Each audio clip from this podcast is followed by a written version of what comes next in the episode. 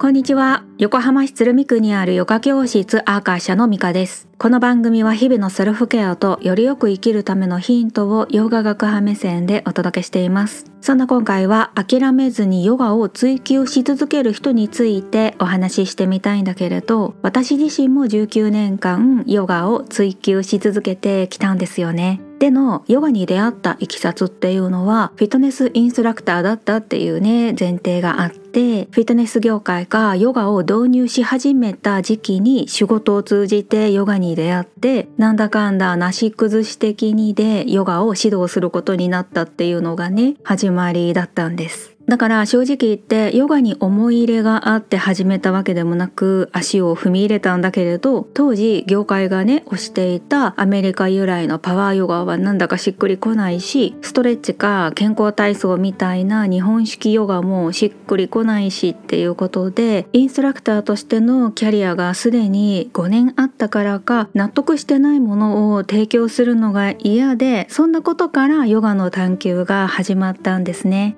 で指導を始めた2005年当時はネットでの情報も本もほとんどなくって実際にスタジオに出向いてクラスを受けまくってました。での2007年にマントラを通じてクリシュナマチャリア氏の伝統に出会って哲学から実践までの一貫した学びが得られたから大きな迷いや混乱もなく今に至ってます。一方でインストラクターとして10年続けてても自分の提供するヨガに自信が持てなかったりヨガが何なのかわからないっていうね残念だけどまあまあ聞いたりしますね。あげく詰まるところはヨガって宗教でしょっていう認識に至って仕事として教えるヨガはストレッチとして割り切るなんて人も実は多いんじゃないかと思うんですね。これって学び方が間違えてるからだと思ったしそうやって何年もモヤモヤしながらでも探求し続けている人はやっぱりヨガから選ばれてる人だなってすごくシンパシーを感じたんですよね。だって探求をやめて違う何かに夢中になる人もたくさんいるし探求せずに職業的インストラクターを続けてる人もいるのに知りたいというね思いだけで間には諦めそうになったりもしながら迷いや混乱の中でヨガを求めてきた人は本当に仲間だなって思ったんです。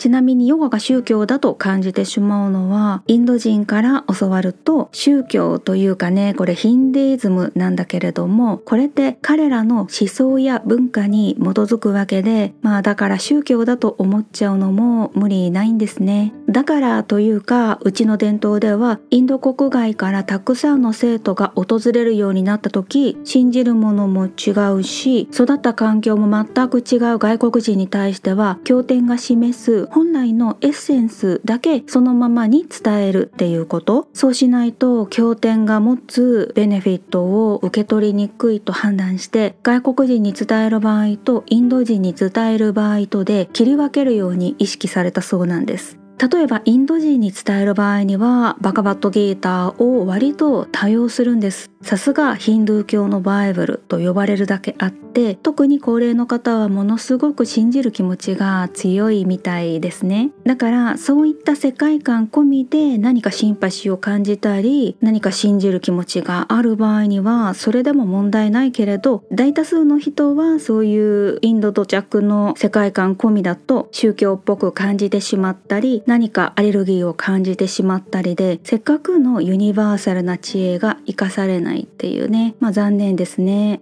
だからこそどこで誰からどうやって学ぶのかは学びの基本だし特に私たちは外国人だからなおさらなんですね。こういった学びを現代的にトレーニングコースだったり短期講座みたいな形でインドの母校でも提供はしてるんです。なんだけれどその後に継続してインドを訪れて学びを続けるのは1割ぐらいな印象があります。インドを訪れてなくても自分の国での先生とつながって継続的に学んでるのかもしれないしまたはね別の伝統に移ってそこで学んでるっていうそれだったらそれでいいんですがただ世界的にトレーニングコースや講座をね単発売りしていて継続して一貫した学びを提供しているヨガセンターってねこれまた全体の1割ぐらいな印象があります。残り9割のヨガセンターは一期一会みたいにどんどん新しい生徒を招いては送り出しているわけで多くを見積もって数百時間っていうねそれぐらいの学びではとてもとてもヨガを理解なんて表面的にですらもできないかもしれないですよね。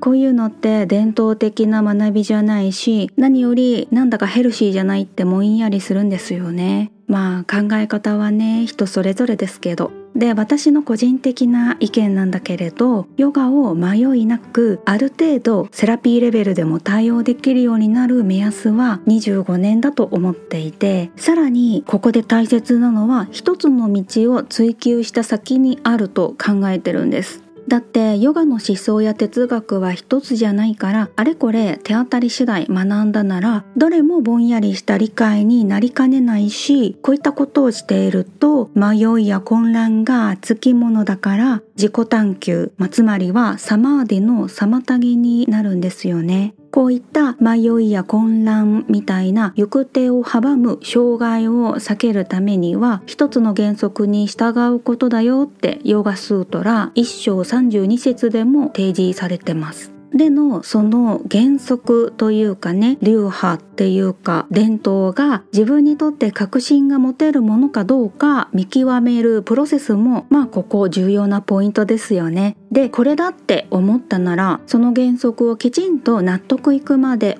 教われる先生を探さなきゃだしその先生は深くまできちんと説明できる人じゃなきゃいけないんですよね。このことをうちの伝統では知りたいことの答えを持っている先生っていうように表現するし自分の進みたい道をすでに通ってきた先生っていうね通ってきた道だからこそ経験からのアドバイスができるしそうやって育んでいく関係性がやっぱり健全だと思っていて私自身、まあ、25年の目安までは道半ばながら15年間一つの原則で学んできた経験は持ち合わせているからトレーニングコースが終了した後で道が見えないながらも歩み続けている人たちだったり一旦は教えることは置いておいて自分の練習や学びを深めたいって思っている人たちと一緒に共に学ぶ場を作りたくてニローダヨガイントラ塾を去年の秋に立ち上げたんです。ただここでもやっぱりというかわからないことを聞くのがうちの伝統のやり方なんだけれどもまあ反してやっぱりね受け身なんです。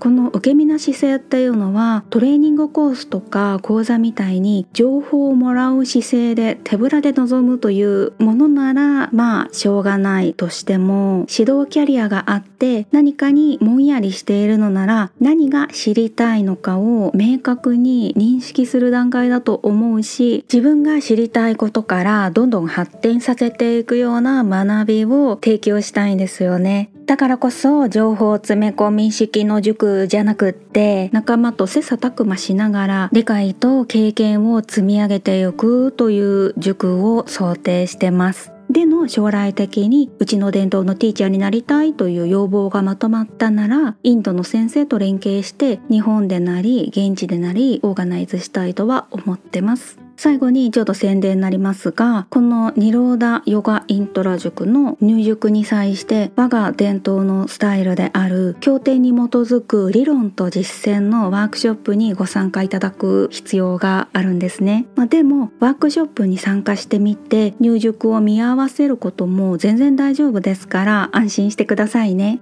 今年は2月、6月、10月と3回開催を予定してます。ピンときたらご連絡くださいね。それではまた近いうちにお会いしましょう。ミカでした。